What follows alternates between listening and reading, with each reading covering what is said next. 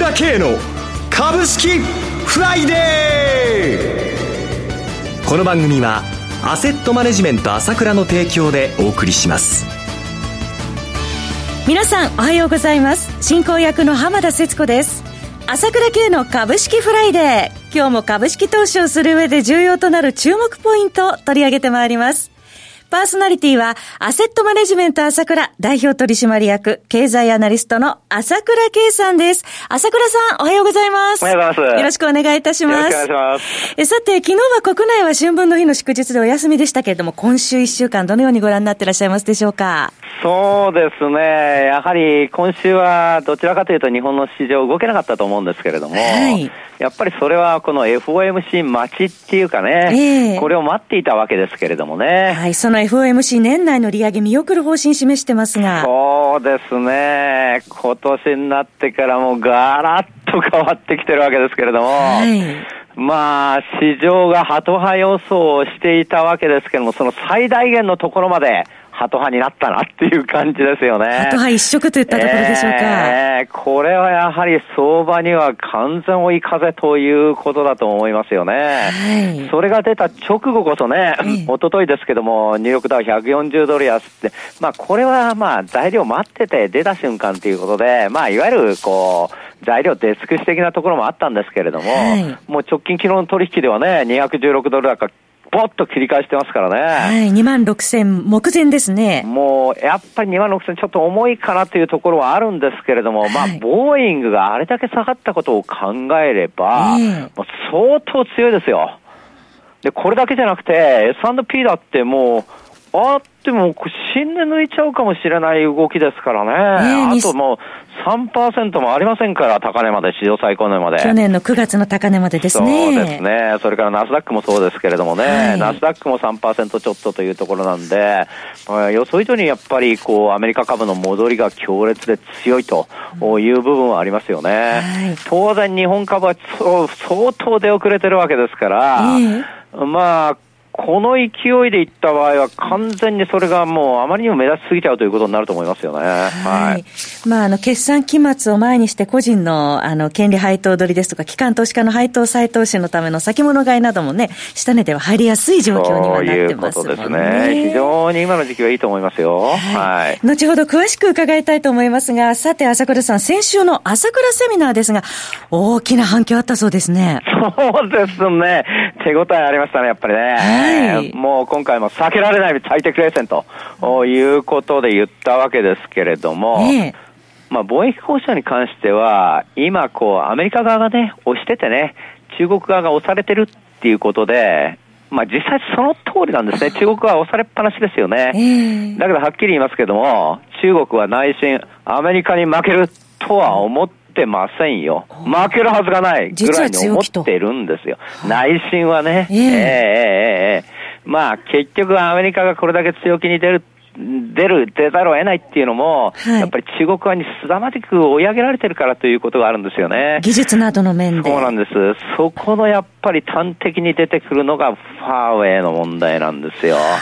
もう今やファーウェイはもう知らないようでどんどんどんどんすごくなっちゃって、えー、5G ではもう世界を席巻する勢いですからね。はい、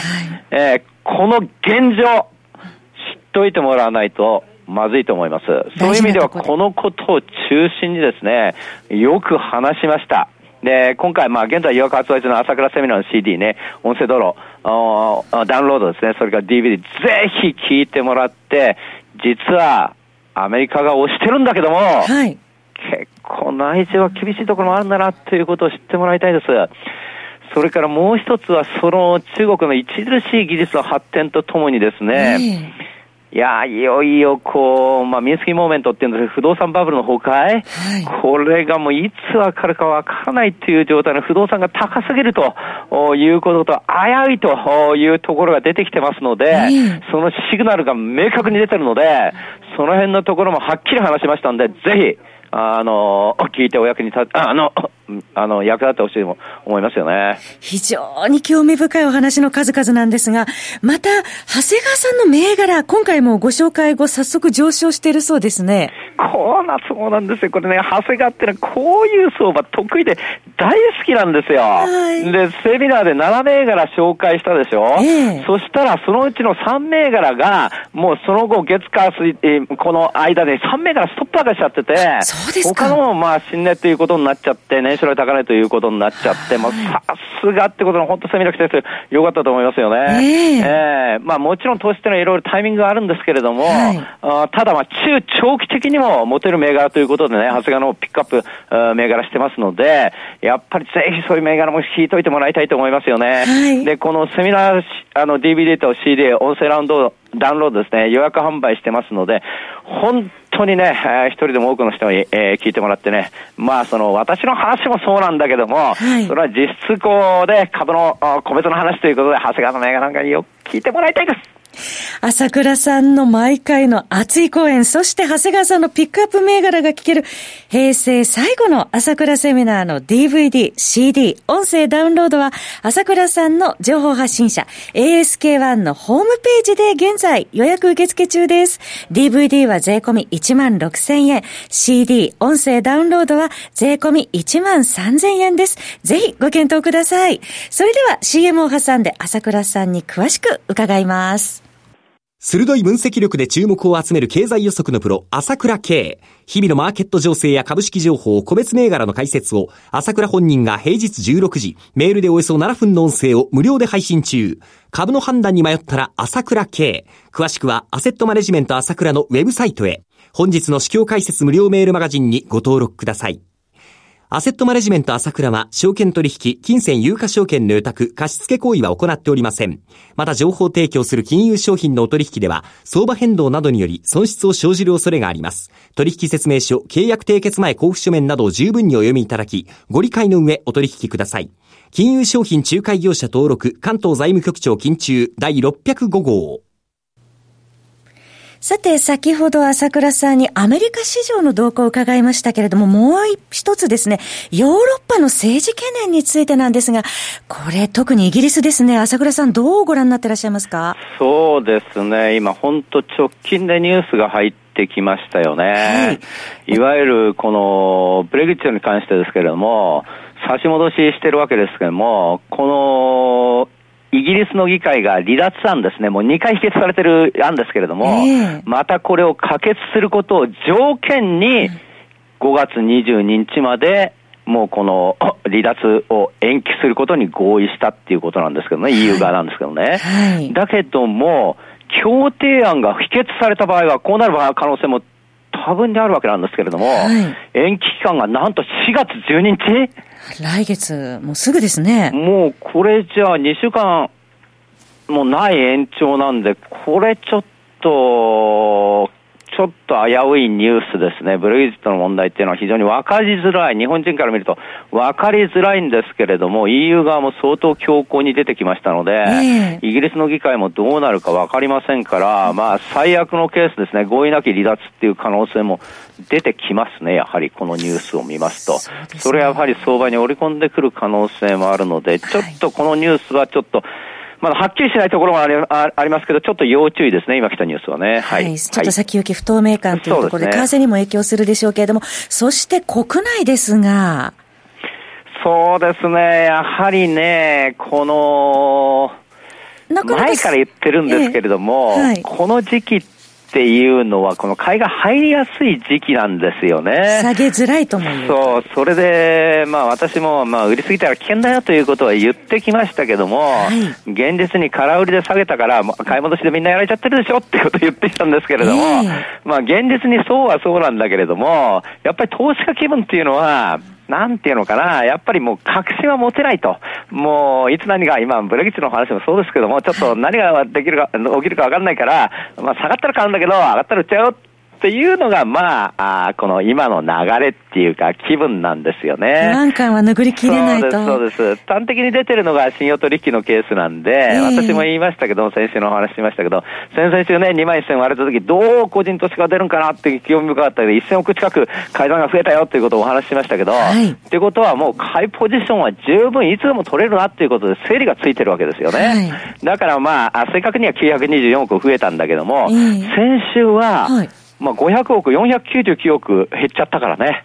ちょっと上がっただけで、もう半分以上売っちゃえって感じなんですよね。えー、えー、これが今の投資家気分、気分というところですよね。えー、えー、で、空売りもずっとやられちゃってるので、ちょっと売りづらいってことで、空売り比率も今週はもう41%台ということで、40%割れこそしないものの売りづらいなってことで、空売りすると、また買い戻したくなっちゃうからっていうのも出てきてますよね、気分的にね。その中で、やっぱりね、いつも言ってるけど、こんな配当があるにね、なんでそんな40年もの国債、30年もの国債 0. 何パーセントしかないものを買うんだっておかしいじゃないかってことを言ってるけれども、私は。はい、それがどんどんここに来て配当が良くなってるっていうことは事実で、どのくらいなんでしょう、まあ、この配当値が大体180円じゃないですか。はい。で、こう言うと、ああ、180円なんだなって今思うかもしれないけれども、過去と比べてどうなんですか ?2010 年は75円ですよ、配当値。そうでした配当値なんてこんなもん、これ以下だったんだから。倍以上ありますね。そうそうそう。それがまあ、どんどんどんどん上がってきて、ずいにも倍以上になっちゃったっていうことなんですね。えー、それからもう一点これに関しては、これに付随することがありまして、はい、要は配当が大きくなって配当落ち分するっていうことは、えー、その分ですね、先物で買い立てなきゃならないっていうのはある。要するに、今、指数に連動した投資信託がものすごく多いじゃないですか。はい、パッシブ運用って言うんだけども、えー、この日経平均型がだいたい15.5兆円あるんですよ。はい、えーそれだけじゃなくて日経平均型より大きいのがトピックス型。これがなんと54兆円あるんですよ。二つ合わせて70兆 ?70 兆円のですね、このパッシブ運用っていうのがあるんだけれども、はい、これが配当でボコって落ちちゃうとまずいので、それはやっぱりこのポジションが減っちゃうからまずいじゃないですか。はい、だから先物買い立てなきゃなんないわけよ。その代買い需要だけで7000億あるんですよ。下値で入りやすいですね。でっかいんです。だから配当落ち前に買っていくっていうのは配当取れる可能性も十分高いわけですよね。はい、えー、だからそういうのが前はね、もう2010年頃は1000億ぐらいしかこれなかったわけだから。次から次へと配当も増えます、自社株買いも増えます、パッシブファンドも増えましたってことで、新たな需要が出てきてるってところは見逃してはいけないですね。はい、ですからこの時期っていうのは本当に下がりづらいんですよ。とはいうものの、先週まあちょっとソニーとか任天堂下がっちゃって自社株買いはちょっとこの時期はあの年度前挟むのはしづらいというところはあるわけなんですけどもね、はい、ただそういう需要があるよということは頭に置いといた方がいいと思いますね。テクニカル面では買いが入ってくるそうなんですそうなんですよ、はい、えー、そろそろお別れの時間になりました。お話はアセットマネジメント朝倉代表取締役で経済アナリストの朝倉圭さんでした私朝倉慶が代表を務めますアセットマネジメント朝倉では SBI 証券楽天証券証券ジャパンウェルスなどの口座開設業務を行っています。私どもホームページから口座開設していただくと週2回無料で銘柄情報を提供するサービスがあります。ぜひご利用ください。それでは今日は週末金曜日頑張っていきましょう!